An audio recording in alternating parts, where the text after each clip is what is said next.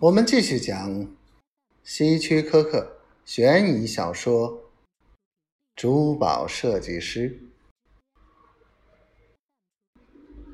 安娜打开保险箱，把包着的项链递给迪克。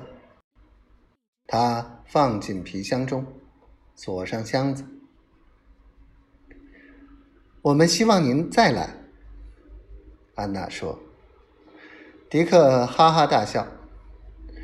我希望不必再来，虽然我必须承认，你们的治疗非常好。马尔克今天早晨给我量身体，我减的不止一天一寸。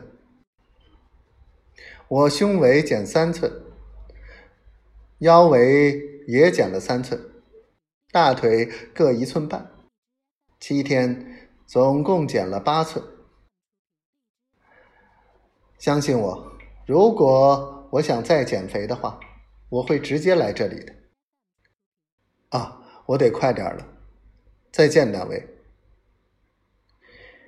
他蹒跚的走向出租车，一手提着衣箱，一只手提着珠宝箱。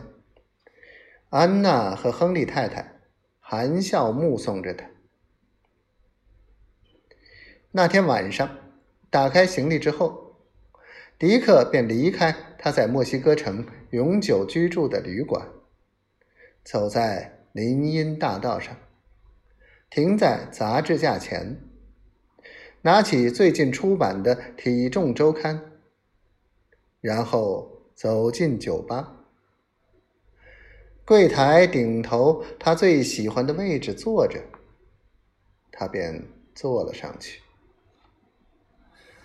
晚上好，迪克先生。吧台侍者说：“上星期我们一直很想念你。”杰克，你好。是的，我有事离开了。看来你是瘦了一点。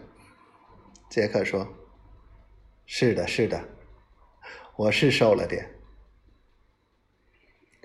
杰克递给他一张菜单，然后到柜台那头。招呼另一位顾客。迪克边看菜单边打哈欠，他很疲倦，因为昨晚他花了大半夜时间取下亨利太太项链上值钱的宝石，并装上相似的赝品。他还没有去看收购赃物的人，所以宝石还在他的箱子里。和他的假项链放在一起，但是据估计，那些宝石价值三万到三万五千元，他可以净得八九千元。这钱够他在这里过一年了。